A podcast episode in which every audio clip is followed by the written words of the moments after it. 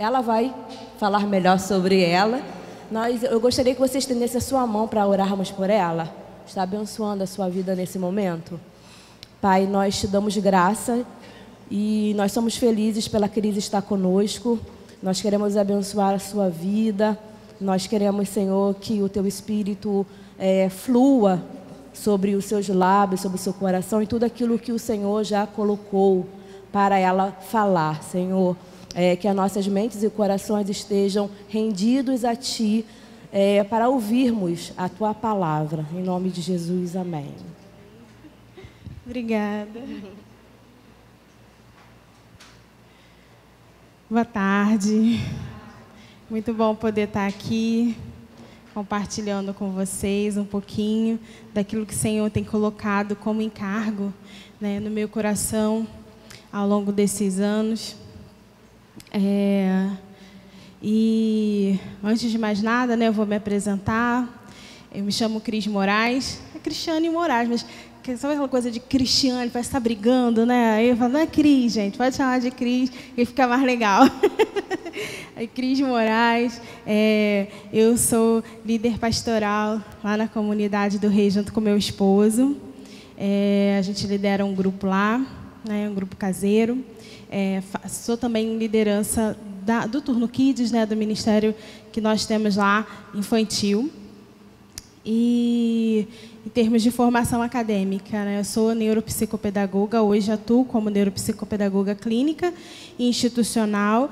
É, sou especialista em neurociência e educação, em psicologia e saúde mental, em terapia ABA, é, e sou mestre em diversidade e inclusão pelo Instituto de Biologia da UF.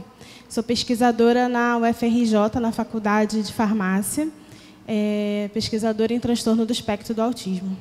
Mas nenhuma dessas coisas suplanta o conhecimento das Escrituras, né? Nada disso é mais valioso do que conhecer o Cristo, né? E de, que, de aprender com Ele como viver e como lidar com todas as nossas características. Obrigada. Todas as nossas características, sendo elas típicas ou atípicas, né? É, as Escrituras têm resposta para todas essas coisas. Eu trouxe algumas indicações de livro e eu vou falar com vocês antes da gente começar a palavra propriamente dita, porque está tudo inserido dentro do que eu vou trazer hoje. Então, eu trouxe algumas indicações de leitura para vocês.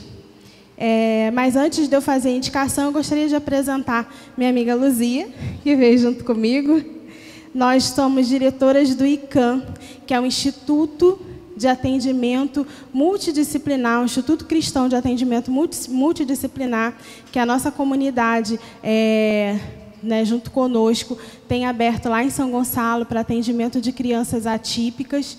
É um instituto sem fins lucrativos, então, a gente sempre conta com a doação né, dos irmãos e nós estamos abertos para os atendimentos que vão poder ser pagos e os que não podem ser pagos. A nossa intenção é que as crianças, tanto que não têm condições, quanto quem tem condições, tenham acesso ao mesmo tipo de terapia de ponta, né? Por isso que a gente tem se especializado, buscado mergulhar bastante no conhecimento dessas terapias para que a gente possa oferecer isso para as outras crianças. E aí, se vocês quiserem saber um pouquinho mais sobre o ICAN, entra lá no Instagram, que é ican.sãogonçalo, e aí vocês vão ver como é que já estão as obras, a gente está pertinho de abrir, estamos muito felizes, e a Luzia, ela está junto comigo lá na direção do ICAM, e ela vai falar um pouquinho sobre ela também. Oi, gente, boa tarde. Vou falar bem rapidinho. É, como a Cris falou, esse convite veio muito a calhar nesse momento, porque nós estamos desde o início do ano né, nesse processo de abertura do ICAM, que é um sonho muito antigo da comunidade do Rei lá em São Gonçalo, de ter uma escola, de ter um instituto que abrace com justiça social a cidade de São Gonçalo. Então, orem por nós, se quiserem conhecer mais, como ela falou, entra lá no Instagram, dá para ser é, parceiro financeiro, dá para ser atendido e lá vocês vão ter todas as informações. E é, esse convite veio muito a calhar, porque tem, é algo que tem sido gerado no nosso coração. É, conversando com a Fabiana também, eu vi que é algo que Deus tem gerado no coração dessa comunidade, né, de ser uma luz, uma resposta para questões da sociedade, feridas abertas da sociedade, mas não com base na militância que hoje a gente vê em vários sentidos, né? mais à luz das Escrituras. O que Jesus pensa sobre isso? O que Jesus pensa sobre maternidade, maternidade atípica? O que ele pensa sobre crianças com transtornos de neurodesenvolvimento? Como que a gente pode corresponder a isso? E a Cris é a melhor pessoa que fala sobre isso, quando o Juan falou comigo, porque além de todo esse currículo que é maior ainda do que ela falou, porque ela só falou uma parte dele, ela tem esse coração voltado para isso, é, não só na maternidade, mas na área profissional. Então, vocês aproveitem, tem, eu já vi o esboço dela, está muito bom. E vou deixar aqui um merchan rapidinho, meu livro. Eu não pude trazer, que eu não tinha, até meio amassado esse aqui, que é dos meus filhos, Anatólia, que é um livro infantil que fala sobre o evangelho para crianças. Depois eu mando o link pela Fabiana para quem tiver interesse em conhecer, tá bom? Vamos continuar as indicações de leitura. É, eu quero indicar para vocês os materiais que a gente produz lá no Turno Kids, que são materiais para as crianças e também para os pais, né? Eu trouxe dois exemplos de materiais que é sobre oração meditativa para a criança, que nós temos lá, e é um material que ensina sobre o lédico. Vocês conhecem o lédico, a ferramenta lédico de devocional? Então, aqui a gente traz o lédico para as crianças, que é uma ferramenta para a gente trabalhar essa questão da, da, do devocional com crianças, tá bom? E está lá no nosso Instagram do Turno Kids, tá? Para baixar é PDF, eu trouxe aqui impresso, mas está lá em PDF. Nós fizemos um material recente também, que foi na mobilização de oração que teve por Israel, né, o material por que, que as crianças devem ser envolvidas na oração. E aí nossas, nossas crianças jejuaram, oraram, foram orientadas pelo material também. E esse aqui é um material que fala um pouco sobre maternidade, é, à luz da Bíblia, né, que é intencionalidade e o ministério dos precursores, que é um guia prático para pais e professores. Esse aqui vai ser lançado mês que vem, Aí vai estar tá lá também no link do nosso Instagram, para quem quiser adquirir, sempre no formato de PDF, e-book, por enquanto. A gente está tentando uma editora, mas editora para produzir material infantil, gente, é muito difícil.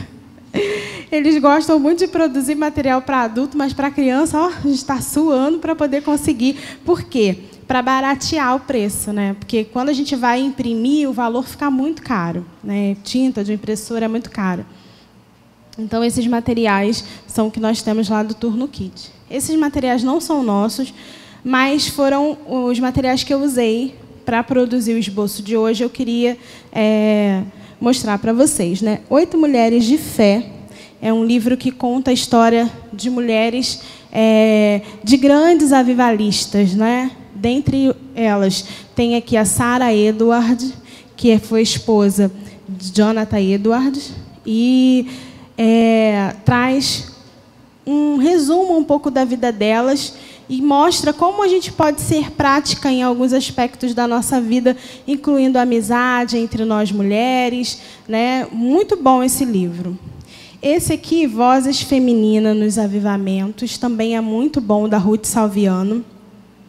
Ele é um livro é, que traz muito uma visão histórica, tanto da sociedade quanto das mulheres que viveram naquela época e, através daquilo que elas fizeram na sua casa, foram responsáveis por grandes movimentos avivalistas. É muito bom esse livro, é um livro para ler e estudar mesmo, né? um livro de estudo, mas é muito bom mesmo. Esse do Francis Chan, Até que Sejamos Um, também é um livro muito bom. Fala sobre a unidade da igreja. Tem tudo a ver com o que a gente vai falar aqui, porque o mundo não vai nos reconhecer como é, o espelho de Jesus, como cristãos de verdade, enquanto não manifestarmos essa unidade. A unidade que existe entre a Trindade precisa ser manifestada no meio de nós também. Né? Então, esse livro é muito, muito, muito bom. E esse aqui, que é um livro que ganhou meu coração. Porque quando eu comprei esse livro, Pescadores de Crianças, eu comprei pela fé.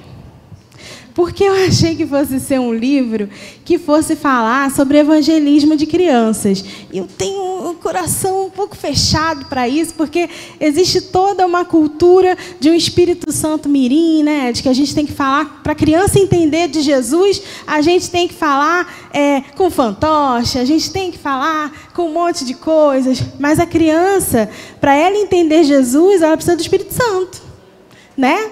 Então, é, tudo que nós precisamos fazer é atrair a presença de Jesus, porque nós vamos explicar para a criança e o Espírito Santo vai ajudá-la a discernir. Né? Mas esse livro Pescadores de Crianças não fala sobre evangelismo de criança. Ele orienta a educação dos filhos. Como que um pai e uma mãe é, precisam ser, o que, que eles precisam desenvolver para educar os seus filhos e professores também. Então, gente, é um livro que fala é, sobre o sacerdócio do lar. O maior evangelismo que existe é o que acontece dentro da nossa própria casa. Então, esse livro do Charles Spurgeon me conquistou por isso, por ser é, algo que fala sobre como que a casa deve proceder, né? como que deve ser a nossa casa. E aí, todos esses me inspiraram para a ministração de hoje, que a gente vai conversar um pouquinho, né? Obrigada. E eu vou falar sobre maternidade atípica, né? Eu quero falar um pouco sobre isso. A gente precisa, como igreja, se preparar para essa realidade. Né? É, o que, que nós temos visto na academia? É que a Covid trouxe uma nova realidade. Porque a Covid é uma doença que ela é, acontece no sistema nervoso. E os, o vírus da Covid ele tende a se alojar nos astrócitos. Os astrócitos eles são uma parte do neurônio que é responsável pela comunicação entre eles. Né? É, e aí o que, que acontece? Quando a, é, é, esse, esse vírus se aloja ali, ele atrapalha essa comunicação dos neurônios. Por isso que a gente perde o olfato, por isso que a gente perde o paladar. E essa alteração desse neurônio é responsável também pelo autismo. Então, existe já uma pesquisa de um cientista chamado Alison Muotri, e ele é, trouxe essa indagação né? E essa possibilidade de que, muito provavelmente, as consequências da Covid podem estar ligadas a um futuro aumento dos casos de autismo. Então, nós precisamos, como igreja, como sociedade, de uma forma geral, nos preparar para aquilo que vai acontecer. Mas a gente precisa se preparar não com o discurso dessa era, não com as vozes que têm se levantado nesse tempo, não com o conhecimento da ciência, mas com aquilo que as Escrituras nos dizem a respeito do Cristo, aquele a quem nós estamos buscando imitar, aquele a quem nós temos como nosso, é, como dono da nossa afeição e do nosso amor, né? E antes da gente entrar na maternidade atípica, eu quero muito trazer a, a nossa visão de maternidade, de paternidade, para a realidade do Cristo. E eu quero começar lendo em Salmos 127, do versículo 1 a 5. Salmos 127, do 1 a 5.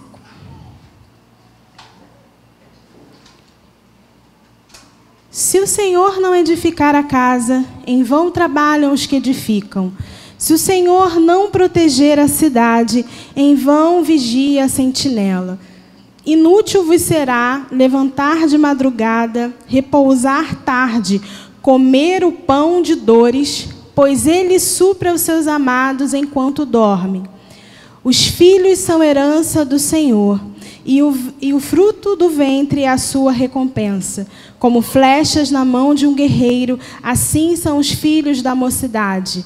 Bem-aventurado o homem que com ele enche a sua aljava, quando enfrentarem os inimigos numa disputa, não serão envergonhados. Você vê que esse, esse, nesse capítulo, o salmista Davi, ele vem desconstruindo algumas ideias daquela sociedade na época. Né? Primeiro, ele diz que se a casa não foi edificada por Deus, em vão trabalha aqueles que estão tentando fazer alguma coisa. Ah, se de, Deus não proteger a cidade, em vão vão estar lá os vigias e sentinelas protegendo a cidade.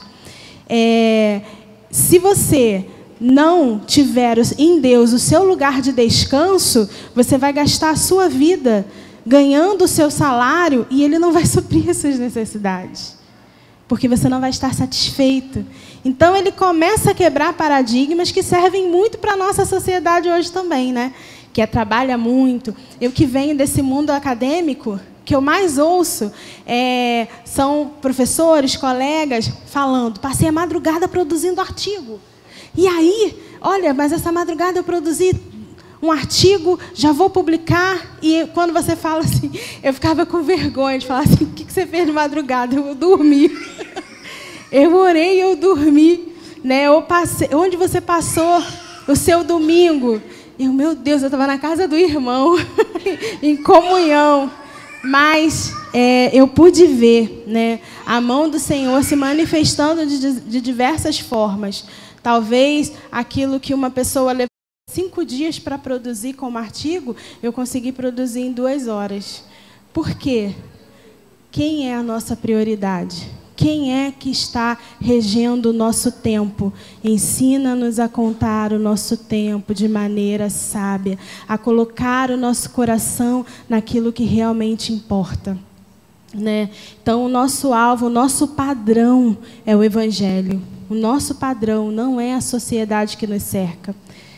E hoje, assim, a gente vê que falar de maternidade é um desafio. Você entra lá no Instagram, o que tem de especialista ensinando a ser mãe, ensinando o que você deve fazer. Olha, dar comida tal para o seu filho, porque o método tal é o método que melhor se adequa. Porque, olha, a, às vezes a pessoa nem teve filho ainda ela está grávida, ela já está lá no Instagram dando dicas de maternidade. Ela vai lá e abre o Instagram, dicas de maternidade. Você pergunta, quantos filhos você tem? Nenhum ainda. A criança acabou de nascer e a pessoa já está lá, já é especialista, porque ela lê um monte de artigo, um monte de coisa.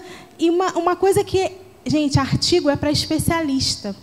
Por quê? Se a gente começar a ler um monte de artigo sem ter um pensamento crítico, para aquilo que a gente está lendo, a gente vai absorver um monte de informação errada. Porque às vezes é uma pesquisa que foi publicada, mas ela ainda não foi revisada, o que a gente chama de revisão dos pares. Ela ainda não passou para um certificado de que ó, é legal. Essa pesquisa realmente está validada, ela funciona. E hoje a gente vai propagando tudo que a gente ouve e vê. E aí a nossa mente fica confusa. O que, que nós temos que fazer? Volta ao Evangelho. Vamos de volta àquilo que a palavra de Deus nos ensina. Vamos de volta àquilo que desde o início o Senhor tem orientado a igreja a fazer. Então, é, essas dicas, elas às vezes muito mais nos confundem do que nos direcionam, porque elas estão baseadas em sentimentos humanos, na necessidade humana. E a necessidade humana, meus irmãos, por mais nobre que elas sejam, elas expressam a natureza caída. Todos nós pecamos. Então, os nossos sentimentos são dominados pelo pecado. E nós precisamos do Cristo e das Escrituras para que tudo dentro de nós ganhe uma nova perspectiva. Então, é, eu queria que nesse momento a gente abandonasse um pouco isso que a gente tem ouvido há tanto tempo, né? E voltássemos os nossos olhos para a Escritura e o que a Escritura diz sobre esse momento da história da igreja. Né? Porque nós estamos vivendo um momento único na história da igreja. Deus está levantando uma geração diferente. Quem é aí que ainda não olhou para o seu filho e disse assim: essa criança é tão diferente de quando eu era criança? Você olha, a criança já nasce. Gente, lá na igreja tem uma pequenininha que ela acabou de fazer um aninho. E ela tira selfie e posta nos grupos da igreja. E ela tira selfie rindo. Falei, gente, para postar uma coisa eu fico quebrando a minha cabeça. Como é que eu vou fazer isso? Eles têm uma velocidade de pensamento muito mais rápido. Então, essa geração é uma geração completamente diferente do, de, de uma geração de 10 anos atrás, que é recente, né? Então, Deus tem preparado de maneira especial essa geração. E qual é a primeira coisa que nós precisamos fazer? Lá em Lucas é, 17, no versículo 33, diz assim: Quem quiser preservar a sua vida, perdê-la-á, e quem a perder, de fato, se salvará. Quando fala de vida aí está falando não só da vida física, mas dos sentimentos, daquilo que nos rege, da nossa alma, aquilo que está no nosso interior. Então, se nós quisermos preservar o pensamento de acordo com a nossa natureza pecaminosa, de acordo com aquilo que o mundo está falando, nós vamos perder a nossa vida. Nós vamos perder o nosso olhar daquele que é a nossa vida, que é Jesus que é o Cristo. Porque esse mundo nada tem do Cristo. As Escrituras é que tem a ver com isso. Então, a forma de criarmos os nossos filhos precisa estar centrada nas Escrituras. Sejam eles típicos ou atípicos, é, eles são a igreja de hoje, não são a igreja de amanhã. E nós precisamos pensar que a nossa maior missão é transferir aquilo que nós estamos vivendo de Cristo para a próxima geração. Porque nós estamos interessados numa única coisa, que é o retorno de Jesus. Então nós precisamos criar os nossos filhos para que Jesus volte criar os nossos filhos para que a gente continue provocando o retorno de Jesus. Essa é a nossa missão, a missão da maternidade, a missão da paternidade. Nós não podemos nos esquecer disso. Aí eu, eu, eu fiquei meditando nessa frase, né? Os filhos são herança do Senhor. E eu fiquei pensando, eu falei, o que, que é herança, né? A gente fala é, de herança o tempo todo. E a gente às vezes às vezes até fala esse versículo decorado, né? Os filhos são herança do Senhor e a gente fica todo feliz, né? Mas herança é adquirir algo por sucessão, algo que não é seu, mas que você adquiriu por sucessão. É a sua vez de cuidar disso. Pertencia a outra pessoa. No direito, herança é definido como patrimônio deixado por alguém. Então, os filhos nos foram dados com um propósito. E nós precisamos consultar o dono da herança sobre a forma que nós devemos agir com essa herança. Porque, diferente dos outros tipos de herança, o dono dessa herança está vivo. E ele pode dizer para a gente como que a gente vai atuar e trabalhar com essa herança que ele nos deu. Conhecer o coração de Deus na criação dos nossos filhos é fundamental para sabermos para onde estamos indo e o que devemos fazer. Então, não existe outro lugar melhor para aprendermos sobre maternidade do que diante da presença do nosso Deus. Não existe outro lugar melhor, mais completo. Algumas mulheres, elas compreenderam isso, né? E a Bíblia fala muito sobre elas, sobre Sara, sobre Raquel, Joquebede, Isabel, Maria, Ana de Samuel. Eu fico imaginando Maria, gente. Ela recebeu aquela informação do anjo que ela estava levando no seu ventre o próprio Salvador mas ele era um bebê. Eu fico imaginando ela todos os dias contando para ele: Jesus, sabe como você nasceu? Um anjo veio aqui e falou que você é o Messias. Ela criou ele debaixo da verdade, da revelação, daquilo que ela recebeu. Qual é a revelação que nós estamos tendo de quem são os nossos filhos? O que, que nós estamos? Nós estamos criando eles apenas como crianças? Ou nós estamos com o nosso coração tão certo de que eles são em Deus, que estamos criando eles diante dessa verdade? A gente não pode se esquecer disso. Algumas mulheres da história mais atual também foram mulheres que perseveraram nisso. Eu vou usar uma como exemplo, que é a Susana Wesley.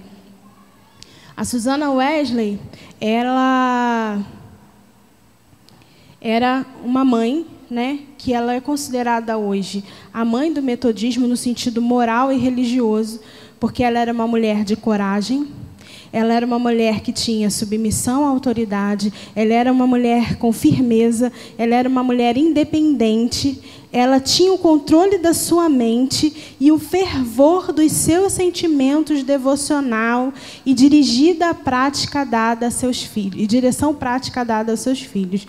Ou seja, ela era uma mulher temente ao Senhor. E isso fez com que ela criasse 19 filhos. E dois desses foram responsáveis por um grande avivamento que teve, que foi o Clube Santo, que foi o John e o Charles Wesley. Charles Wesley, ele é compositor da maioria dos hinos tradicionais que a gente conhece. E o John Wesley foi o que fundou a Igreja Wesleyana. Então, meus irmãos, o que nós estamos construindo como pais precisa estar centrado naquilo que Deus quer, porque isso pode mudar toda uma geração. Toda uma geração foi impactada por essa mãe de 19 filhos. E ela viveu num século onde a mulher não tinha tanta expressão. Ela viveu no século XVII, século XVIII, final de 1600, começo de 1700. E ela é, tinha clareza das coisas, mas a história conta que ela passava. A prioridade dela era o devocional. E ela só encontrava com os filhos, para educar os filhos, porque ela era professora dos filhos, depois que ela tinha o um momento dela com Deus. Ela foi considerada uma das mulheres mais inteligentes da época. Ela tinha um conhecimento teológico incrível só do tempo de devocional dela com Deus. Então era lá que ela buscava para depois poder ensinar os filhos dela. Charles Spurgeon diz que aqueles que querem ensinar os seus filhos a serem cordeiros precisam, antes de tudo, ser os cordeiros. Então, antes de ensinarmos os nossos filhos sobre a sujeição e submissão a Cristo, nós precisamos estar sujeitos à autoridade de Cristo. E não era fácil a vida dessa mãe. Porque além dela ser professora, além dela fazer tudo isso, o marido dela era um marido irresponsável. Então ela, ela, era ela que praticamente sustentava os filhos. E mesmo assim, ela se manteve firme e fiel àquela família de 19 filhos. Gente, ela tirava uma hora por dia para cada filho. Como que ela conseguiu fazer isso? Eu só tenho uma resposta: graça. Não tem em nós nada humano que consiga explicar o que essa mulher fazia. É graça. Nós precisamos da graça para educar os nossos filhos. Porque é a graça de Deus que vai nos ensinar como agir em relação a eles. Quando adulto, John Wesley escreveu uma carta para a mãe né, e pediu para que ela escrevesse algumas dicas para que ele ensinasse as mulheres da igreja como educar os seus filhos. E aí ela falou assim: é muito difícil. Ela se recusou mesmo a dar as dicas, ela não queria dar essas dicas, porque ela dizia assim: é difícil seguir o meu método sem abdicação do mundo, porque devotar cerca de 20 anos da primavera da vida na esperança de salvar as almas dos seus filhos é uma tarefa para poucos. Olha isso, ela não falou assim, ó, gastar a primavera para educar os seus filhos, ela na esperança de salvar a alma dos seus filhos. Então, o nosso propósito está na salvação dos nossos filhos. E a gente só consegue isso através do Espírito Santo. E aí ela deu algumas dicas importantes. Olha que dicas práticas. Não permita que comam entre as refeições. Coloque-os para dormir às 20 horas. Ensine-os a tomar remédios sem reclamações. Subjugue a vontade própria, o egoísmo de seus filhos e colabore com a salvação das suas almas. Ensine-os a orar assim que comecem a falar. Exija que estejam presentes no culto doméstico. Não lhes dê nada que peçam chorando, mas sim o que peçam com educação. Para evitar mentiras, não lhes castigue as faltas que logo confessam ou aquelas as quais se arrependem. Nunca deixe um ato pecaminoso fique sem castigo. Nunca deixe que um ato pecaminoso fique sem castigo. É o seu filho de um aninho, seis meses, um mês, ele peca. Ele peca sim. E nós temos que corrigir. Quando meu filho era pequeno, lá em casa nós tínhamos uma regra. Todas as coisas eram conversadas, mas aquelas que iam contra a palavra de Deus eram severamente castigadas. E todas as vezes que eu castigava ele, eu falava por que, que ele estava sendo castigado e citava um versículo bíblico. Aí ele cresceu. e aí ele gosta de procurar né, as referências dele no YouTube. E ele é, conheceu o filho do Luciano Subirá, né, o Israel Subirá. E aí ele veio do quarto correndo e falou: Mãe, mãe, eu conheci uma outra pessoa que apanhava com o versículo bíblico. e aí eu falei assim: Glória a Deus! Tem mais alguém que faz isso. E aí ele ficou todo bobo, todo feliz, né? Meu Deus, era só eu. Mas ele compreendeu. Eu sempre explicava, filho, a palavra de Deus, ela nunca vai nos castigar pelos nossos erros. Deus ele é compassivo com os nossos erros, mas ele detesta a desobediência. Se existe algo que nos afasta da presença de Deus é a desobediência. Então, todas as vezes em que ele cometia algum ato de desobediência, ele era castigado. E eu falava para ele: Você está sendo castigado porque você desobedeceu. E essa é a única coisa que pode te afastar de Jesus. E aí ele entendia. Hoje ele tem 16 anos. Né? Graças a Deus. Está bem? Está vivo. Sobreviveu sem traumas, inclusive sem traumas. Isso foi uma coisa que eu fiz questão de fazer esses dias. Chamei ele e falei assim: filho, vem cá. Conta aqui para a mamãe, você tem algum trauma? Ele, não, mãe, que isso, tem trauma não. Eu falei, vem cá que eu vou gravar, que eu vou deixar aqui gravado, porque depois você vai começar a testemunhar e falar que tinha traumas. Eu tenho aqui, ó, provas de que você não tinha traumas. Ele riu. Mas, irmãos, esse é o cerne daquilo que tudo a gente tem que fazer, centrado no Evangelho de Cristo. Porque nós precisamos ensinar os nossos filhos a amar ao Senhor sobre todas as coisas. É a nossa principal missão. E a gente não faz isso sendo permissivo. Porque o nosso Deus não é permissivo, ele é compassivo, é diferente. Então nós precisamos refletir a imagem do Cristo. Não castigue uma criança duas vezes pela mesma falta. Encoraje e premie a boa conduta de seus filhos. Elogie qualquer tentativa de agradar de seus filhos, mesmo que mal executada. Promova o respeito pela propriedade alheia, inclusive pelas coisas insignificantes. Essa daqui foi assim muito triste para eu ler, né? Cumpra todas as promessas que faça aos seus filhos. Eu, eu pensei assim: poxa vida, acabou, na volta a gente compra. não vou poder mais usar isso. Tenho que cumprir as promessas. Esse aqui eu achei muito bonito, porque a gente está falando de uma mulher do século 17, 18, onde isso não era muito bem é, preservado pela cultura, mas ela entendeu isso em Cristo. Não obrigue suas filhas a trabalhar antes que elas saibam ler. Olha que sabedoria essa mulher conseguiu diante da presença do Senhor. Ela estava à frente do seu tempo. A gente não precisa de movimentos feministas. A gente precisa da Bíblia. Ensine a criança a temer a vara.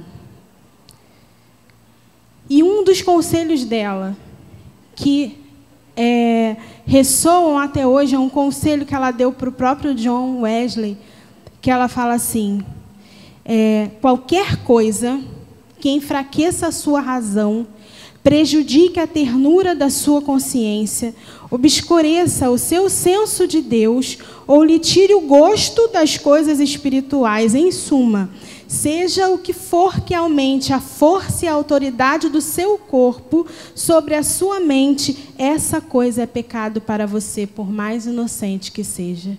Gente, que livro que essa mulher leu isso? Nenhum. Isso aqui foi revelação do alto. Isso aqui foi revelação do próprio Deus para ela.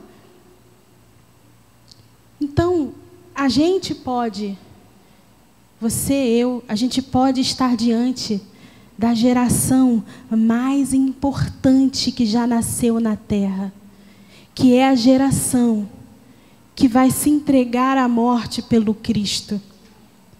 A geração que vai viver o avivamento e que de repente até vai ver Jesus voltando. Mas nós estamos criando eles para isso? Irmãos, eu estou, até a profissão do meu filho. Ele queria ser professor de redação. Eu falei assim, não, não, não, não, volta para a sua ideia original, que ele quer de CTI, né? Falei, volta para a CTI, a gente vai precisar disso na grande tribulação. Vai lá, meu filho. Pode ir lá para a CTI. E aí ele morre de rir. Mas eu brinco com essa realidade, mas será que os nossos olhos estão realmente focados naquilo que nós estamos presenciando? Gente, os céus podem estar em expectativa agora, porque se essa geração é realmente a geração do fim, os céus também aguardam isso. Então, maternar com sabedoria é exercer maternidade sob a perspectiva de uma cosmovisão cristã.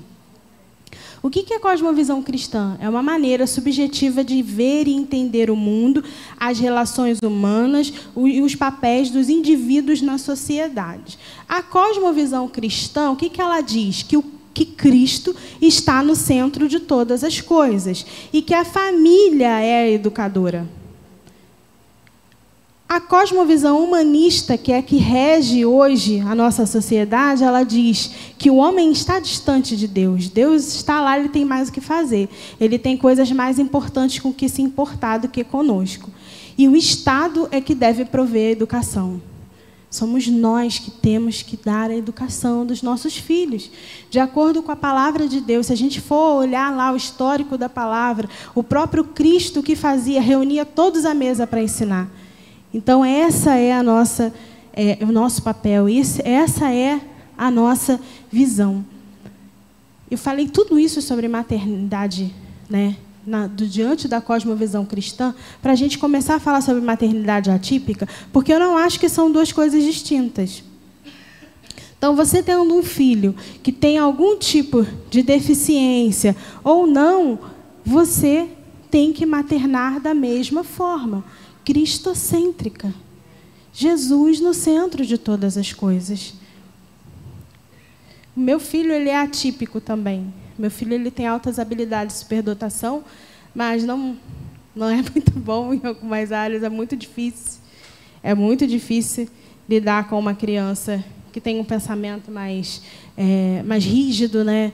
tem é, uma facilidade de aprendizagem, tive que trabalhar durante muitos anos com ele a respeito do orgulho. Então, é, se eu não fosse alguém que olhasse para as Escrituras para modelar o caráter do meu filho com o caráter do Cristo, eu não teria corrigido meu filho. E isso acontece porque a gente deixa de corrigir ou por pena, ou porque a sociedade hoje diz que a gente não pode deixar o nosso filho chorar. Gente, quantas vezes a gente chora pedindo alguma coisa para o Senhor e o Senhor não dá para a gente? Eu posso falar de um monte de coisas que eu já pedi, o Senhor não me deu. E que eu choro, mas Ele não me dá.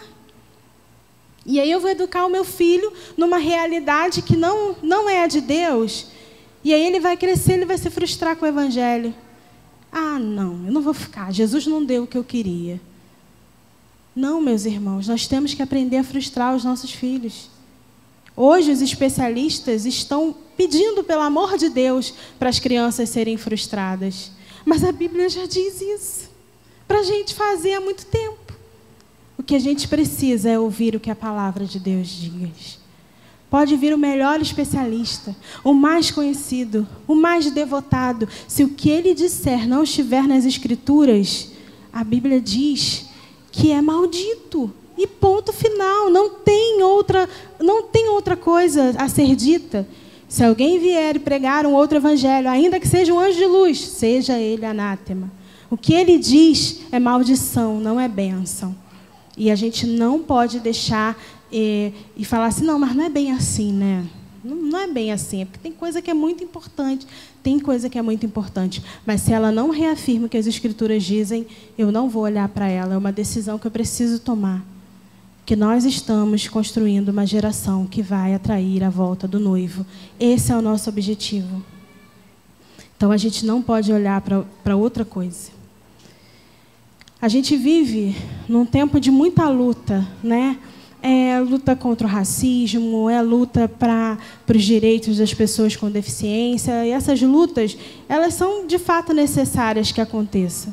É, mas é muito fácil para o nosso coração confundir toda essa luta é, com justiça. E a gente é, deixa de perceber que muitas delas estão centradas nos desejos humanos naquilo que a gente, enquanto ser humano, acha que é justiça e equidade. E a gente não pode perder de vista, porque nós temos que guardar o nosso coração do orgulho. Nós não podemos agir em nome do orgulho.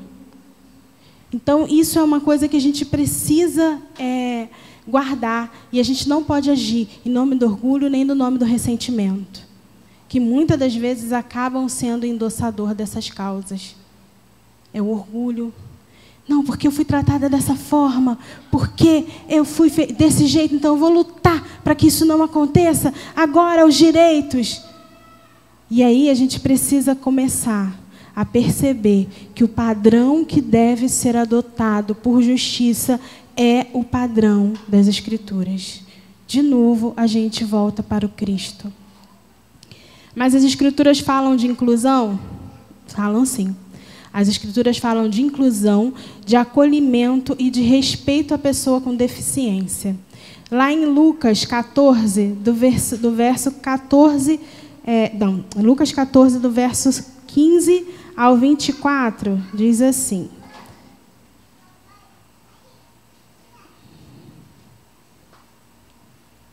É a parábola do banquete, né? Em alguns é, lugares chamam de a ilustração da, da grande festa, né? algumas versões. Mas olha que interessante, no 15 diz assim: Ora, ouvindo tais palavras, um dos que estavam com ele, aonde? À mesa. Disse-lhe: Bem-aventurado aquele que comer o pão no reino dos céus. Ele, porém, respondeu: Certo homem deu uma grande ceia e convidou muitos. A hora da ceia, enviou o seu servo para avisar aos convidados: Vinde, porque tudo está preparado. Não obstante, todos a uma começaram a escusar-se. Disse o primeiro: Comprei um campo e preciso ir vê-lo. Rogo-te que me tenhas por excluído. Outro disse: Comprei cinco juntas de bois e vou experimentá-las. Rogo-te que me tenhas por excluído. Ou seja, eu não vou nessa festa. E o outro disse: Casei-me, por isso não posso ir. Voltando, o servo tudo contou ao seu senhor. Então, irado, o dono da casa disse ao seu servo: Sai depressa para as ruas e becos, cidades, e traze para aqui os pobres, aleijados, os cegos e os coxos. A mesa do Senhor é uma mesa inclusiva. Todos têm direito e acesso à mesa do Senhor. Jesus, durante todo o seu ministério, ele mostrou isso. Ele ia lá, naqueles que estavam excluídos. Quem eram os excluídos? Os leprosos, os coxos, cegos, mancos, pessoas que tinham transtornos mentais. Esses eram os excluídos e posto à margem. Esses mendigavam, esses eram os pobres da época. E ele ia até esses E ele chamava esses, ele abraçava, ele incluía, ele recebia esses. Agora tem uma coisa, meus irmãos, que é muito difícil para falar hoje, por conta dessas questões de militância. Mas a mesa de Jesus promovia acolhimento, mas também promovia cura. E a gente não pode deixar de enxergar isso como uma verdade. A gente, como igreja, precisa refletir isso. A nossa mesa, a forma com que a gente recebe, sejam as pessoas com deficiência, sejam as pessoas é, com qualquer dificuldade ou transtorno de aprendizagem, ela precisa ser uma mesa que vai acolher, mas também precisa ser uma mesa que vai curar. Os sentimentos da rejeição e o físico também. Mais uma vez, Charles Spurgeon fala lá no seu livro, nesse livro que eu mostrei para vocês. Ele fala assim: ele conta a história da, é, de Eliseu quando foi ressuscitar o filho da sunamita. E aí ele diz: a ressurreição então é o nosso objetivo. Ressuscitar os mortos é a nossa missão. E este é um trabalho estranho a ser alcançado se cedermos à incredulidade, seremos surpreendidos pelo evidente fato de que o trabalho a que o Senhor nos chamou está muito além do nosso próprio poder pessoal. Não podemos ressuscitar os mortos. No entanto, não somos mais importantes do que Eliseu, pois ele, de si mesmo, não poderia restaurar o filho da sunamita. Precisamos desse fato para nos desencorajar? Não é verdade que ele nos direciona para o nosso verdadeiro poder, afastando-nos do nosso próprio poder? Acredito que todos nós já sabemos que quem vive na região da fé habita no reino dos milagres. Quando a gente se depara com uma situação em que é impossível, dói, porque a gente percebe que em nós mesmos nós não podemos fazer nada. Mas é nessa hora que a graça do Senhor nos basta e que o poder dele se aperfeiçoa nas nossas fraquezas. E nós podemos orar e ver sim curas sendo liberadas. Nós podemos orar e ver essas crianças alcançando cura. Não é errado orar. Não deixe o mundo te dizer isso, que é errado orar por essas crianças. Não é errado orar para que haja cura. Não é errado buscar do Senhor a cura. A ciência não substitui o Evangelho. Nada substitui o Evangelho. Não é errado orar por cura. E quando a gente ora por cura, a gente não está orando baseado no que, a ciência, no que a ciência descobriu. Também não está baseado no que sabemos ou nós conseguimos. Nós estamos fundamentados no Evangelho que cremos, o Evangelho que Jesus nos ensina através das Escrituras. Jesus acolhia, incluía e curava. Então, nós não podemos admitir que a nossa missão seja menor do que essa. Nós vamos acolher, nós vamos incluir e nós vamos vê-los sendo curados. Curados nas suas emoções, curados no seu físico. Pode não ser agora, pode ser daqui a 10 anos, mas nós vamos continuar batendo a porta, porque a igreja dos últimos dias é uma igreja que caminha em meio aos milagres, é uma igreja que espanta o mundo com o sinal de Cristo. É assim que nós vamos ser as suas testemunhas. Enquanto isso, nós estamos acolhendo e incluindo. Enquanto isso, nós estamos chamando para perto, até que o Senhor venha e cure.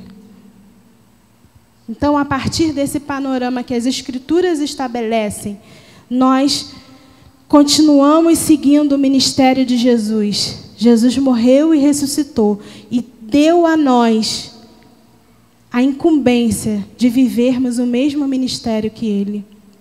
E nós não podemos deixar de assumir esse papel um papel de acolhimento, um papel de cuidado e um papel de cura.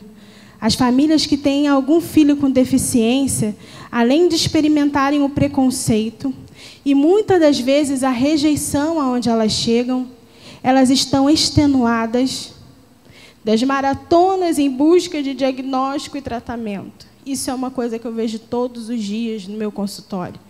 Famílias que às vezes não têm como pagar a consulta, estão lá como último recurso. Às vezes, quando eu dou o diagnóstico, elas choram e falam: quanto tempo eu queria que alguém dissesse o que estava errado com meu filho. E elas não têm isso.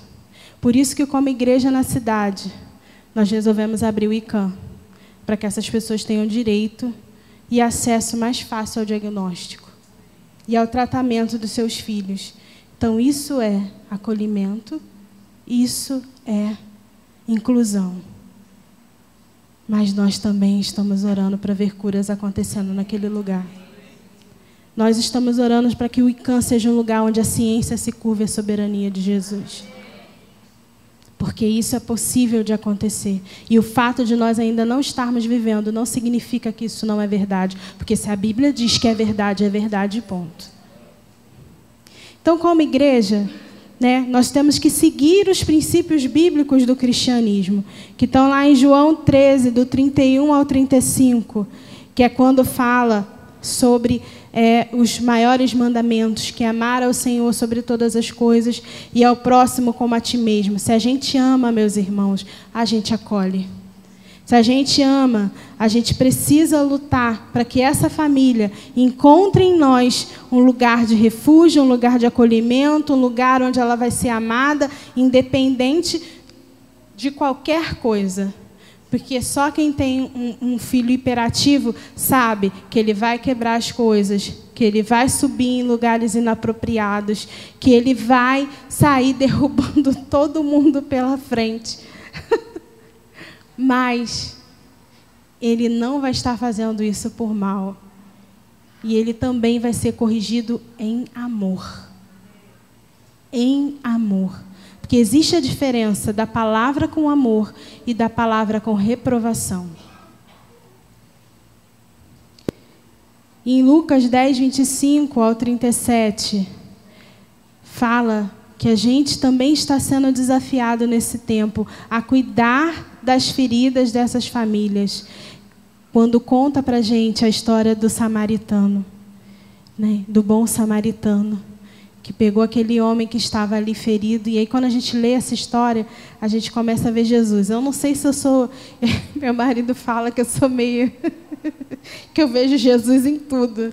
Eu estou no cinema, estou vendo qualquer filme, eu, Jesus, olha lá, ele está falando de Jesus.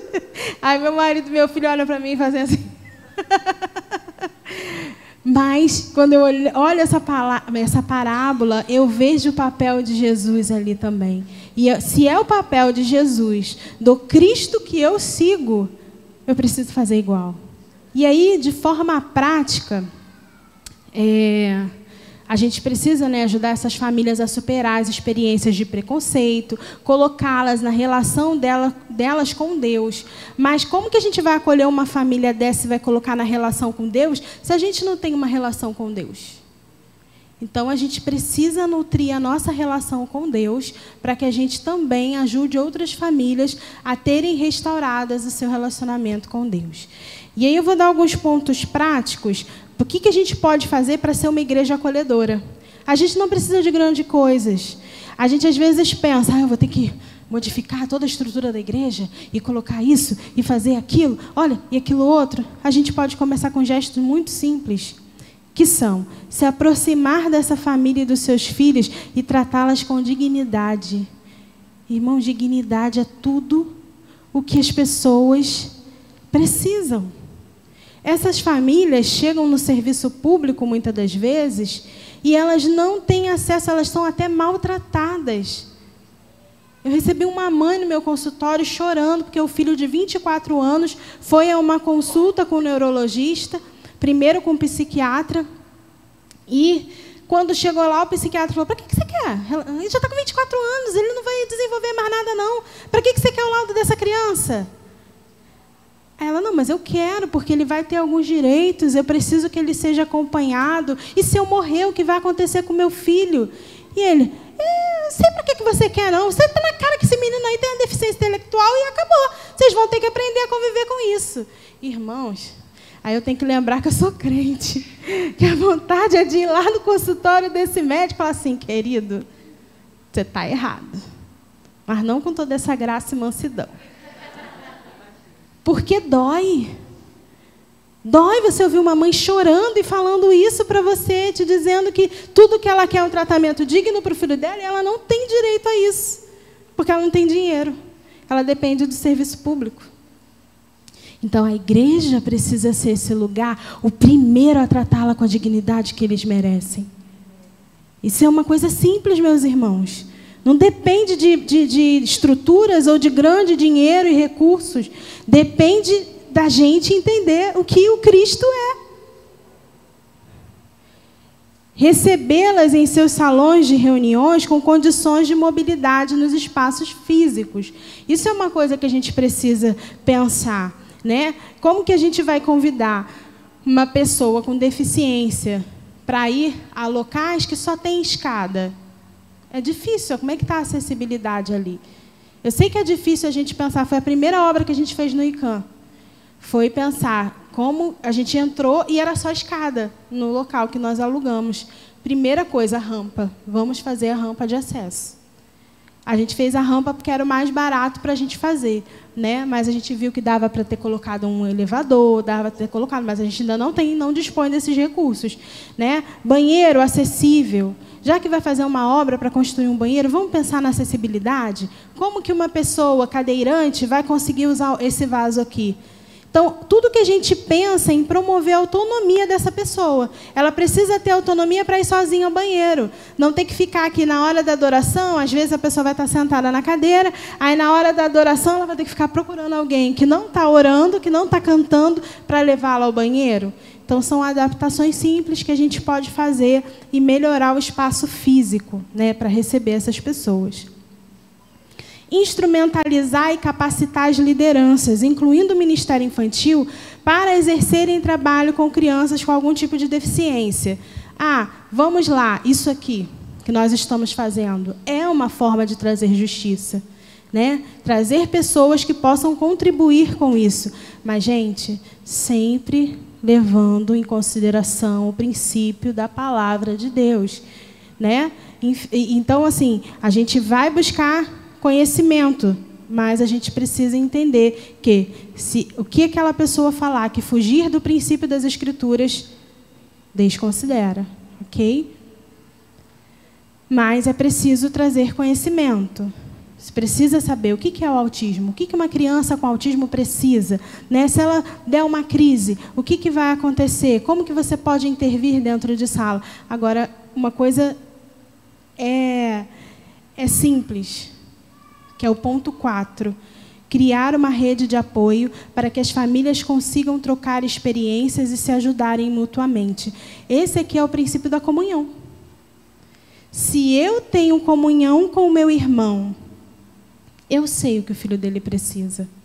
Eu estou inserida na família dele. Então, muito provavelmente, essa criança com autismo não vai apresentar nenhuma crise, porque ela vai conhecer todo mundo da igreja. Ela vai ter convivência, vão ser pessoas do círculo dela.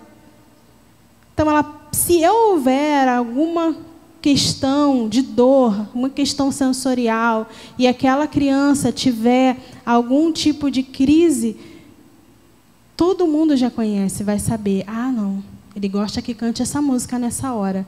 Ah, ele gosta. Então, a maior, o maior instrumento que a gente tem é a comunhão. Conheça essa família. Esteja próximo dessa casa. Ajude-a também. é, receber essas famílias sem um olhar condenatório ou de pena, mas de misericórdia, procurando ouvir sobre as suas necessidades. Gente, pena não. Não olha com pena. Ah, tadinha. Deve sofrer muito, né? Ter um filho assim. Ó, oh, coitada. A misericórdia não é pena. Misericórdia faz com que você Converse com essa pessoa e pergunte: o que, que você precisa para ficar mais confortável aqui? O que, que a gente pode fazer para você, para te auxiliar? É dessa forma que funciona. Evitar termos como, no caso do autismo, né, anjo azul, anjo de Deus, você foi escolhida a dedo por Deus para ter um filho especial. Essas frases machucam. Seu filho é especial. Todos os filhos são especiais, gente. Meu filho é muito especial para mim. Então, não, é, não, é por, não é pela condição física dele ou pela condição dele neurotípica que ele é mais especial ou menos especial. Essas frases, elas costumam passar a ideia de que aquela, de que aquela pessoa nunca vai crescer, porque às vezes é um adulto enorme, 24 anos, ai, Jesus. Não, gente, ele é um adulto. E ele precisa ser tratado como um adulto. E também passam a informação para aquela família de que ela não pode reclamar, afinal ela foi escolhida por Deus para passar por aquilo. Então ela tem condições de passar por aquilo. E os casos de suicídio são muito altos nas pessoas, nas famílias, principalmente das mães de crianças com deficiência. Então são coisas simples é, pontos práticos que a gente pode começar a mudar na nossa vida que vão influenciar na vida dessas pessoas. Então, o, o desafio ele está posto diante né, da, de nós, da nossa realidade, a fim de que a gente possa é, mudar o nosso jeito de ser. Para os pais de crianças atípicas, também fica o desafio que essas famílias elas precisam ser discipuladas. Então elas também precisam se abrir para a vida de igreja, para que outras pessoas falem na vida dos seus filhos e delas próprias em amor. Então, às vezes a gente está tão a gente quando o paciente chega no meu consultório, que eu vou inserir uma nova rotina para essa criança, eu preciso, eu vou até a casa da família e eu vou lá, observo o dia a dia da família. Quando eu observo o dia a dia da família, eu vou lá e monto uma rotina de como que tem que ser para aquela criança. Porque as crianças com autismo precisam de antecipação, com TDAH também. Né? Então, a antecipação é, é importante para que ela saiba o que vai acontecer, para diminuir estresse, ansiedade. E aí, é, estabeleço essa nova rotina e aplico a família. A família precisa estar aberta para ouvir a, a, rotina que eu vou propor e o que eu vou dizer. Olha, se você continuar fazendo assim, não vai, não vai, não vai ser bom para o seu filho. Né? Então, a igreja parte desse mesmo princípio, munidas da autoridade daqueles que andam em comunhão, de verdade, vai poder falar na vida do irmão: olha, insere uma rotina na vida do seu filho. Mas, irmãos, não sejam maliciosos. Não falem de vocês mesmos. Se vocês não têm conhecimento suficiente, indica um especialista. Sejam humildes. Fala assim: olha, eu não sei o que pode estar de errado, mas eu tenho a impressão de que alguma coisa não está legal. Procura um especialista. Vamos andar em comunhão. A comunhão nos cura, a comunhão nos salva de nós mesmos, a comunhão ajuda na educação dos nossos filhos, porque não é porque os nossos filhos são especiais né? Não é porque os nossos filhos têm algum transtorno alguma dificuldade que eles não estão sujeitos à disciplina. Tá? Eles precisam ser disciplinados também. Disciplinados pelo Evangelho. Essa é a visão. O Evangelho. Porque o Evangelho é disciplina do começo ao fim. Então, é...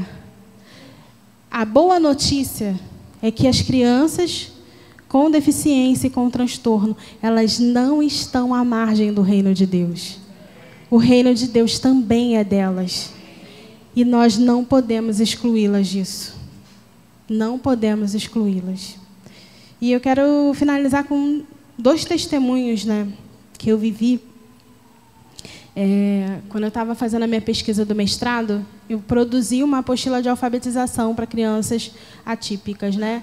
É, se Deus quiser, vai ser publicado esse ano. a saga da, da procura por editoras.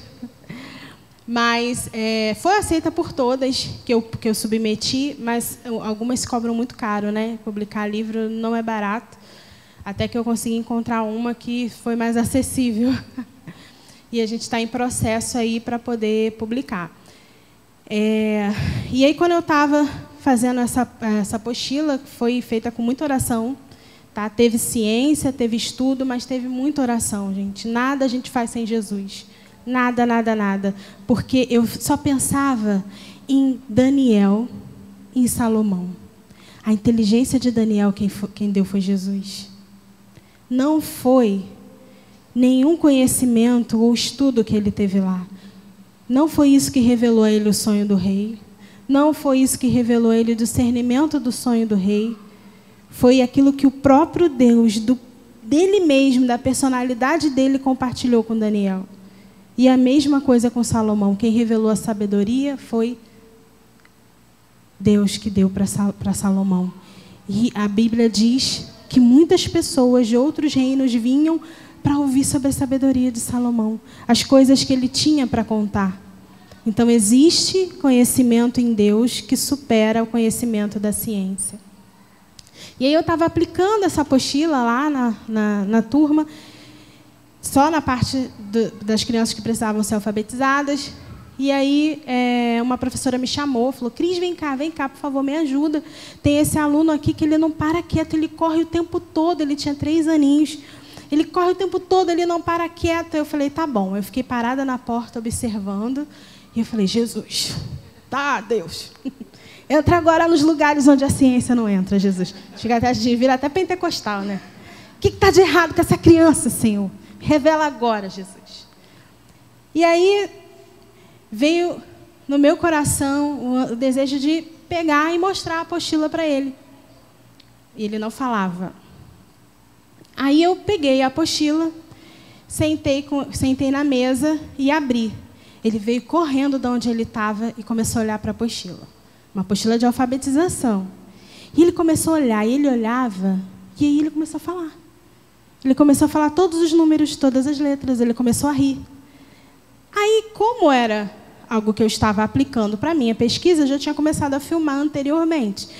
E aí tá aquela cena, e ele rindo, falando os numerais. Gente, ele olhou para mim, ele olhou nos meus olhos, colocou a mão no meu rosto e falou: Obrigada. Gente, eu chorei. Falei assim: Meu Deus, o que foi isso? Jesus.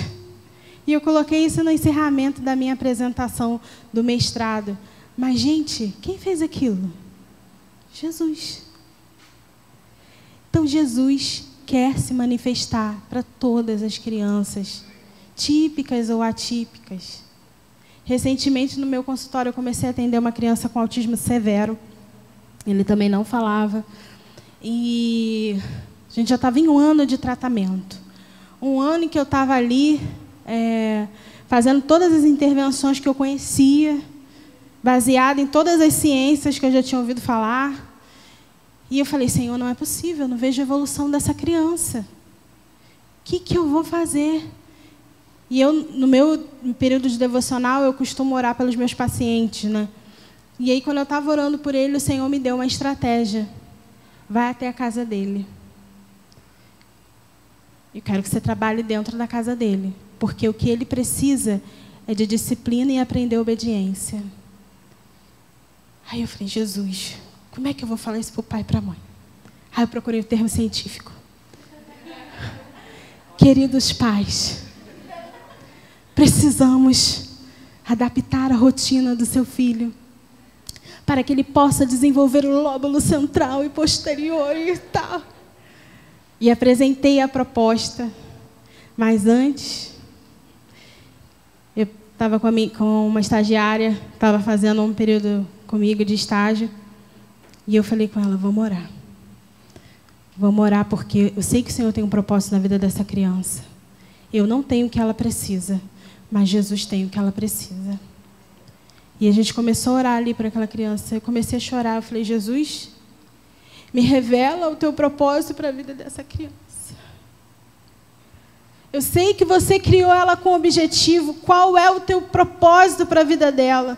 Que venha à tona tudo aquilo que você tem, que nada mais trave aquilo que você tem para a vida dela. Jesus, eu te peço, irmãos, eu me coloquei no lugar de humilhação. Porque eu queria saber o que o coração do Senhor tinha planejado para aquela criança. E aí nós iniciamos esse tratamento. Em três meses, a criança teve uma evolução absurda.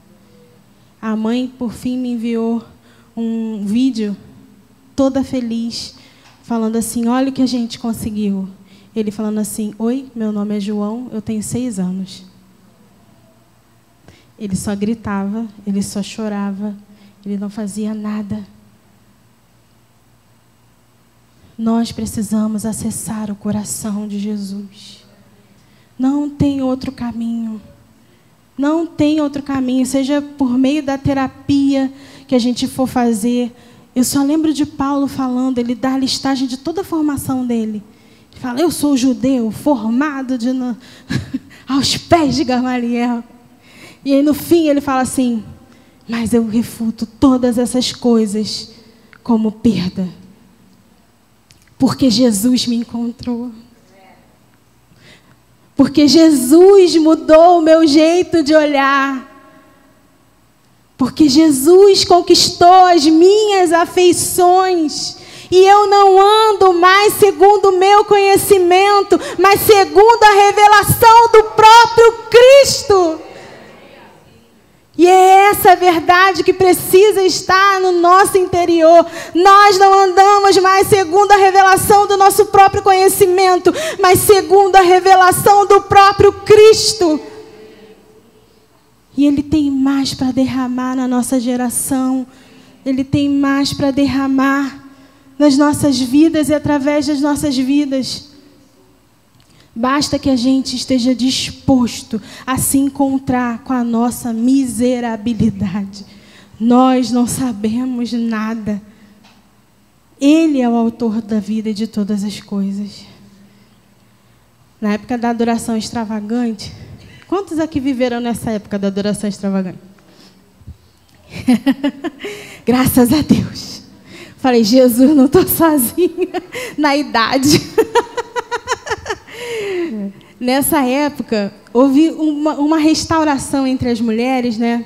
Sobre a, a busca pelos filhos. A gente começou a orar pelos maridos, que o casamento tinha que ser no propósito. A gente começou a orar pelos filhos que a gente nem tinha ainda, porque os filhos tinham que vir no propósito.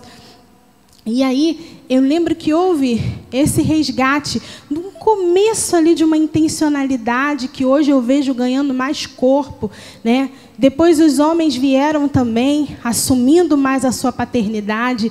Foi a época que o Senhor começou a liberar cura sobre algumas pessoas que não tiveram a paternidade. O Senhor veio restaurando paternidade. E nessa época eu lembro que eu comecei a orar, né? me casei, meu marido, tudo muito profético aí, depois eu conto uma outra ocasião. E aí eu engravidei, queria, comecei a engravidar, o Senhor falou que queria me dar um filho, aí eu parei de tomar o remédio e nada de eu engravidar. Falei, Jesus, você falou que eu ia engravidar, Jesus. E aí um dia o Senhor falou, tá bom. Eu falei, Senhor, quando que eu vou, quando que esse filho, é, quando que eu vou engravidar? E aí o Senhor falou para mim, olha, esse bebê nasce em março. Aí eu falei, ah, nasce em março? Falei, tá bom, Jesus. Ó, e ele vai ser um menino. Falei, tá bom, Jesus. E o nome dele vai ser Estevão. Falei, tá bom, Jesus. Olha aí. e aí eu comecei a ser intencional. O Espírito Santo começou a semear a intencionalidade no meu coração. Né, partindo do lugar da comunhão. Hoje a gente pode compartilhar juntos e falar aqui agora, vamos ser intencionais. Mas naquela época a gente pensava muito do Espírito Santo, porque não tinha muito isso, né? É, e eu orava com ele todos os dias. Eu botava DVD. Aí cantava Samuel, Samuel. Eu falei, filho, Samuel, tá vendo Samuel, Samuel? Todos os dias, quando ele ia dormir, eu ninava ele cantando os dez mandamentos, porque a palavra de Deus diz: se amares os meus mandamentos. Não é isso que a palavra de Deus diz? Eu ouvirei. Meu pai vai fazer morada. Né? Não é isso? Então eu falei, não, então meu filho tem que amar os mandamentos do Senhor. Então todos os dias quando ele ia dormir, tadinho, olhava para minha cara e que minha mãe está cantando. Bebê ainda, e eu, vamos lá, meu filho. Ama o Senhor teu Deus de todo o coração. Vamos lá. Ele no final cantava, vou amar esses mandamentos Vou guardar esses mandamentos em meu coração, em meu coração.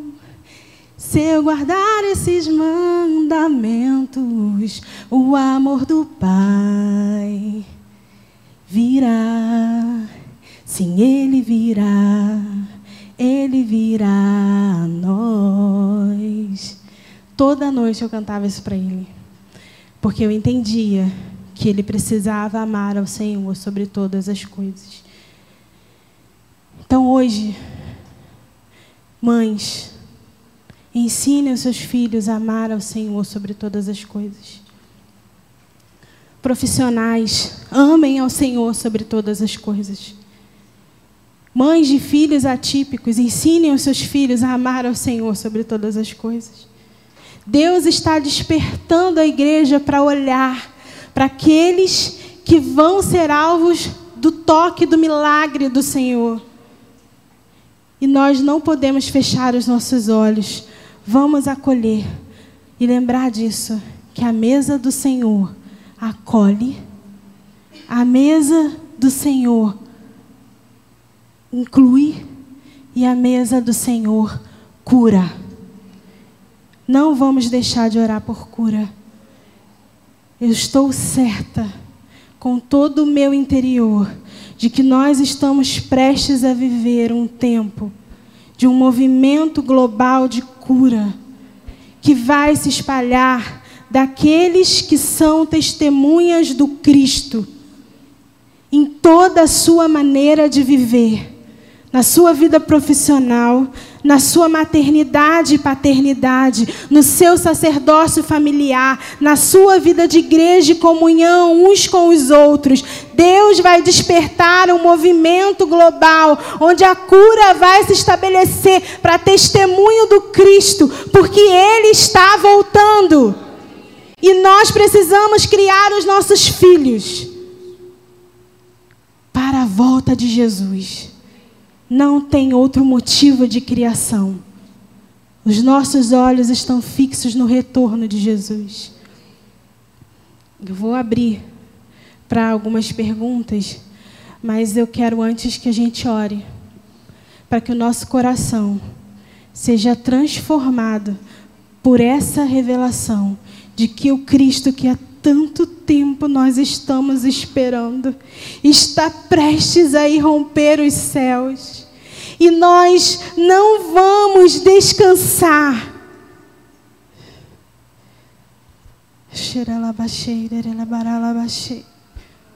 Mas nós vamos nos empenhar em criar os nossos filhos para apressar o retorno do Cristo, para apressar o dia do Senhor. Pai, eu oro para que os nossos corações estejam inclinados na missão, que é revelar o reino de Deus para esta terra. Um reino que não é baseado em justiça humana, um reino que não é baseado na ciência humana, um reino que não é baseado no conhecimento limitado da nossa humanidade, mas que é a revelação do próprio Cristo. Nós queremos ser a revelação do próprio Cristo. Ainda que isso levante, Senhor, aqueles que vão nos odiar, porque se odiaram você, vão nos odiar também. Mas também virão até nós aqueles as quais o Senhor deseja salvar deste mundo perverso e trazer a luz do Evangelho de Cristo. Cria-nos com este senso de urgência, Senhor não nos deixe descansar mais até que o dia do Senhor chegue. Não nos deixe dormir mais, Senhor.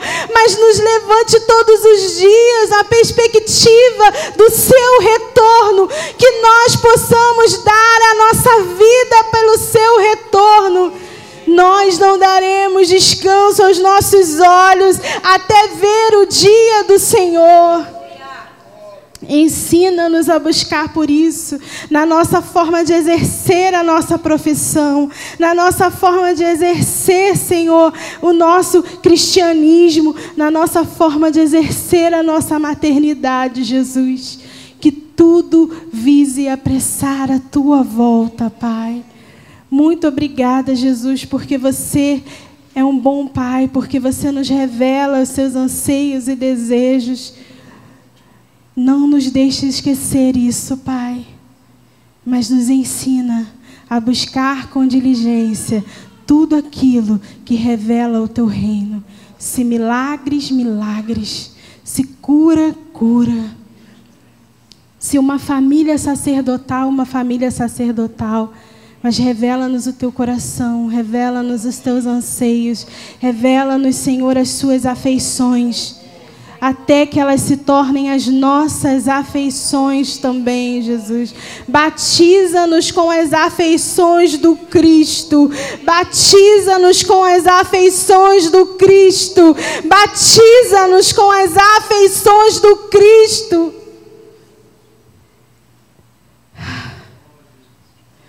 Cheira la basura, lebara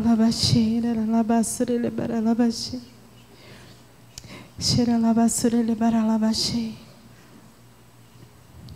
Batiza-nos com as afeições do Cristo.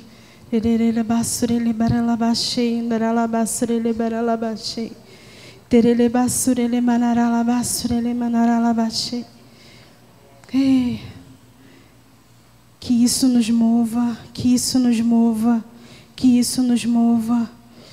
Que nenhum discurso nos compre, que nada nos compre que nada nos convença, que nada nos leve para longe disso. Que nada nos leve para longe da verdade do teu evangelho, da escritura, mas que sejamos atraídos pela afeição do Cristo.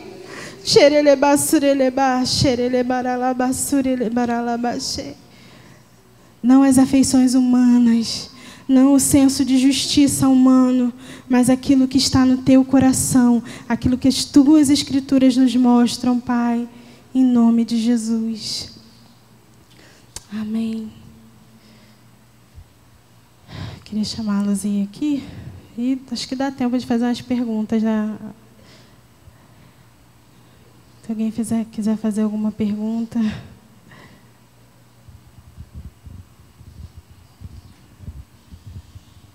Boa tarde.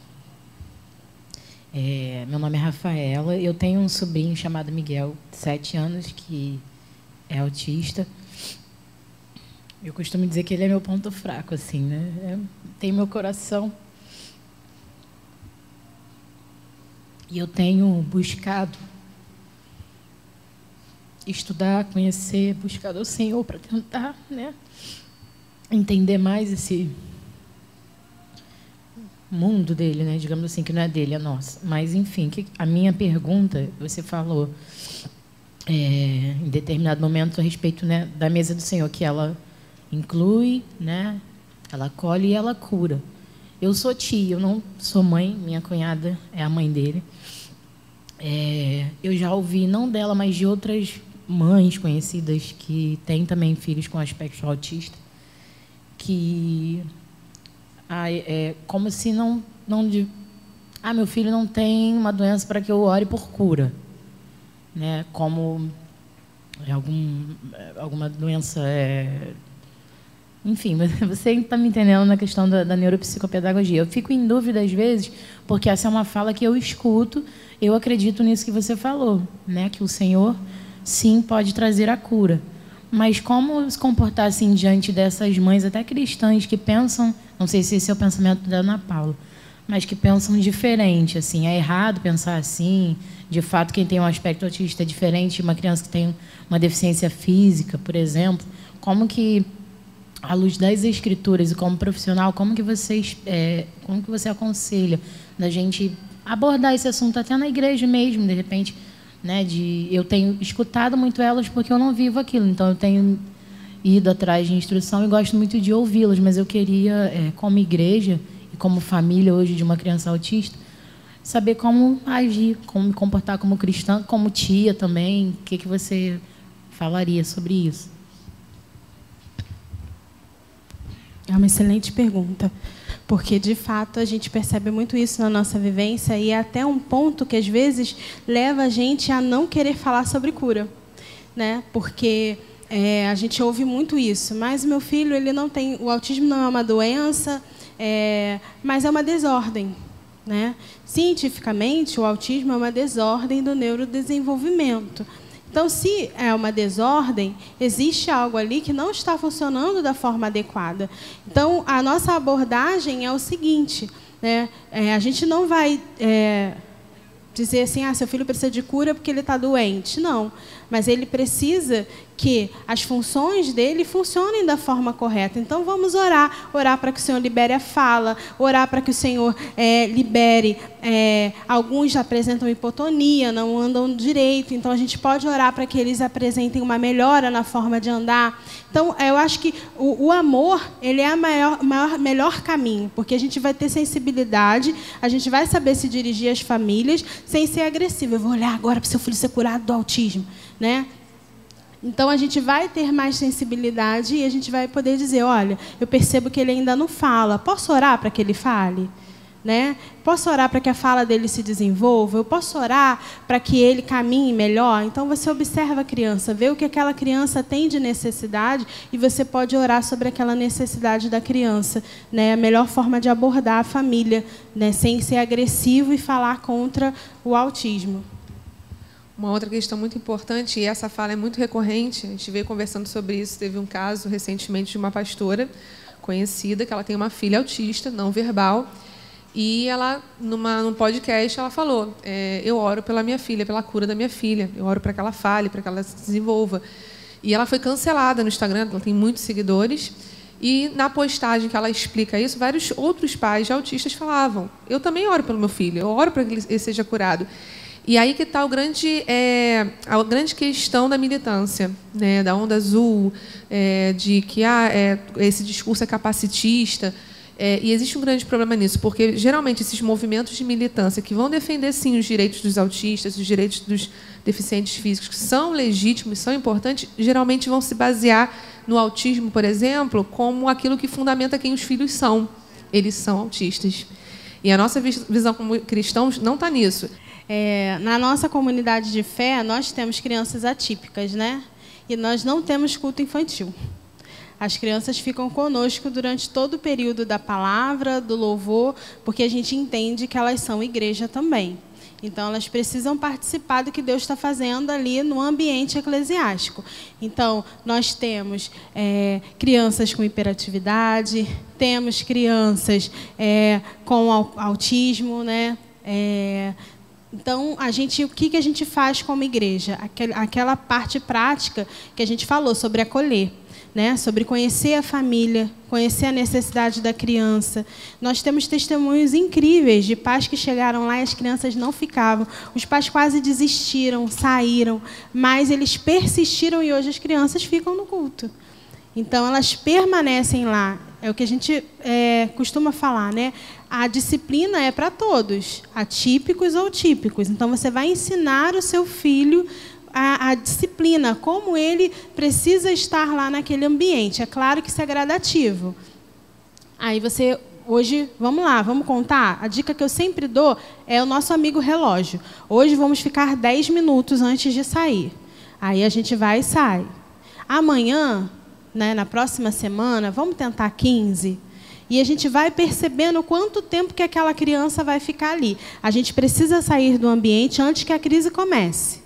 A gente precisa é, é, prever os sinais da crise. Por quê? Se a gente, é, a gente não pode criar um padrão. Aí eu estou falando de, de uma forma técnica, né? A gente não pode criar um padrão. Se a criança chora e a gente sai, esse, é, ela vai entender que isso é uma resposta. É o que a gente chama de reforço positivo. Então, ela vai entender que, essa, que esse comportamento vai gerar o que ela quer. Então, ela vai repetir esse comportamento. Então, o que, que a gente faz? Primeira vez, a gente observa quanto tempo que essa criança fica antes de entrar numa crise. E se, aí, da segunda vez, a gente observou que ele fica 10 minutos, e quando der 9 minutos, a gente sai. Não deixa começar a crise, aí retorna. E aí, na semana seguinte, aumenta mais um pouquinho, e vai aumentando faz sistema de trocas. Se a criança é, conhecer, olha, vamos ficar mais cinco minutos e aí quando chegar em casa você faz isso ou aquilo e aí nesse nesse sentido você vai ensinando a criança que ela precisa estar naquele ambiente. E é claro, ensinando a importância de ouvir a palavra de Deus, de estar inserida naquele contexto que é o contexto para ela também, né? Então, assim, ter essa perspectiva e não desistir, a persistência é o melhor caminho. As crianças que têm sensibilidade auditiva têm os fones, né, que podem ser utilizados. É, tem aqueles fones que são é, maiores e tem os abafadores auriculares que você pode colocar no ouvido é uma forma também de auxiliar. Esses abafadores, eles têm, eles não são, eles não são totalmente vedados. A criança consegue ouvir, só que ela ouve o som é, de forma mais direcionada. Então isso acaba auxiliando ela quando ela tem sensibilidade auditiva. Mas é, volta àquela recomendação, né? Conheça a criança, tenha esse contato com a família, entenda as necessidades, o que está gerando aquela crise, por que, que aquela criança está desconfortável naquele ambiente. E, aos poucos, os, a família, junto com a igreja, vai desenvolvendo esse comportamento. Porque lembra que a gente falou, o princípio né, da cosmovisão cristã é que a família é responsável pela educação. Como comunidade de fé, nós estamos aqui para auxiliar, para ser uma rede de apoio, mas a responsabilidade é sempre da família. É, teve uma cena que viralizou no aquele avivamento de Esbury recente, né, de um autista participando da adoração. Ele estava de, de fone, né, para abafar o som. Nem todo autista tem essa sensibilidade auditiva, né? Não, não são todos os casos que são assim. E foi emocionante, né? Porque ele estava participando, né? Cantando e emocionado. Então a gente, isso é um, uma figura de como a mesa é inclusiva, ela acolhe né, com relação às crianças. Né? Eu tenho um filho que hoje está sendo avaliado, mas que sempre foi, teve um perfil muito de hiperatividade, muito agitado desde pequeno. E lá ele foi uma das primeiras crianças que nasceu na comunidade que a gente faz parte, a comunidade do Rei. Né? Na época tinha o filho do Michel Duque Estrada, é o meu e o do Ícaro. E a gente começou aquilo ali, tipo, não vamos manter as crianças na reunião e vamos se virar. Sendo que com uma criança que não para, como é que você faz isso? Né? Então, tinha algumas estratégias que eu usava, mesmo sem ter o conhecimento que eu tenho hoje. É, quando eu vi que estava muito agitado, isso dois aninhos, né? já andava tudo, vamos andar um pouquinho lá atrás, sem atrapalhar o culto, sem atrapalhar a reunião, sem jogar o teclado para o alto, que ele tinha condições totais de fazer isso. Mas vamos andar lá atrás um pouquinho, de mãozinha dada, vamos andar, porque tinha essa necessidade de movimento motor o tempo todo. Então, são coisas que a família vai percebendo, vai sendo orientada também pelos especialistas e a comunidade vai percebendo. Poxa, aquela mãe está ali andando ali atrás que já deve estar tá no limite dele ficar aqui. Então, está andando. Mas também uma, uma certa insistência. Imagina, naquele tempo, hoje a gente tem uma comunidade que já está fluindo nisso há bastante tempo, mas naquela época era só mato. A gente não sabia se aquilo ia dar certo. E hoje a gente colhe não só meu filho, os meus filhos, mas outros irmãos que estão lá mais tempo, é, colhem os frutos disso. Nossos filhos hoje, mesmo ainda com toda a agitação, eles participam do culto, eles entendem o que está acontecendo ali. Eles não prestam atenção na reunião, na palavra inteira, mas eles recebem alguma coisa. E durante a semana eles trazem alguma, alguma questão. Ah, foi falado isso na reunião. Lembra que você falou isso para mim, mamãe? Então, é uma construção. Falando assim parece muito bonito, mas não é fácil. Não é fácil, é cansativo. Não vamos enganar ninguém é cansativo, mas é uma construção que vale a pena. Vale a pena insistir, porque a gente vai vendo eles crescendo e tendo frutos. Nós temos lá crianças que têm TDAH e que chegaram lá com uma dificuldade imensa de ficar na reunião e hoje ficam na reunião, participam da reunião, oram pelas pessoas. Então, é possível. Né? A gente não vai trazer aqui uma, uma receita pronta, porque para cada um vai ser de um jeito. Mas existem mecanismos e para isso a gente precisa tanto do conhecimento científico para poder nos ajudar, tanto, mas principalmente da palavra de Deus, como a, Cris falou. É, isso que a palavra diz sobre maternidade é para todos, né? E uma comunidade de fé que abrace isso e entenda e possa estar ali dando esse suporte, mas sempre lembrando que essa responsabilidade é da família. E é muito engraçado, né? Porque eu sou a tia do Turno Kids, né? Aí a gente foi para o retiro Nunca vou me esquecer dessa cena. E aí veio um. um quem é que estava ministrando naquele retiro, gente? Acho que era o. Ai, meu Deus, o cabeludo, o cantarino. Era o cantarino. Ele estava ministrando no retiro e aí ele começou a falar as coisas de aulas que nós tínhamos dado na escolinha, né? Na, durante o turno Kids, que lá não tem escolinha. Uma vez por mês a gente faz um turno é, de adoração com a palavra e as crianças que lideram esse turno. Aí, quando o turno acaba, a gente dá uma palavra de ensino para eles. É, e aí ele vira para mim, vira para trás, na época ele estava sem dor dente da frente, aí ele, olha o que ele está falando, você falou na escolinha. Olha, mas eu ria tanto, eu ria tanto, eu falei assim, meu Deus, ele está prestando atenção em absolutamente tudo, né? E às vezes não parece que está prestando atenção. Então, é, é, importante a gente entender isso, que o nosso papel é falar da palavra. Quem vai auxiliar a discernir é o Espírito Santo.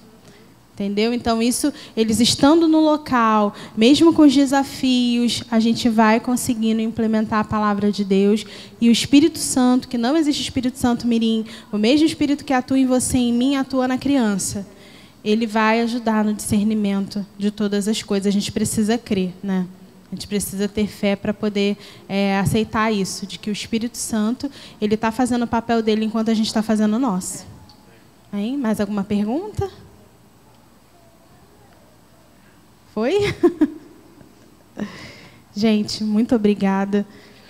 Foi muito bom estar com vocês, muito bom poder compartilhar um pouco daquilo que o Senhor tem nos dado, tanto de experiência quanto é, de entendimento no nosso nosso lugar ali secreto, nosso lugar de comunidade. Foi muito bom poder compartilhar com vocês. A gente está à disposição de vocês e não deixem de seguir a gente lá no Instagram. Se quiser qualquer coisa, qualquer material, conversar, manda mensagem, a gente vai conversando, tá bom? Se quiser também ser ajudar a ser um mantenedor, doar alguma coisa para o ICAM, também pode ficar à vontade, a gente vai ficar muito feliz, porque tudo que a gente conseguiu até hoje lá foi através de doação. E nós estamos doidas para começarmos esses atendimentos na, na, forma prática, né? E ver o Senhor trazendo é, essa novidade, essa cura, essa transformação, essa graça sobre as crianças que realmente precisam desse atendimento e acolhimento.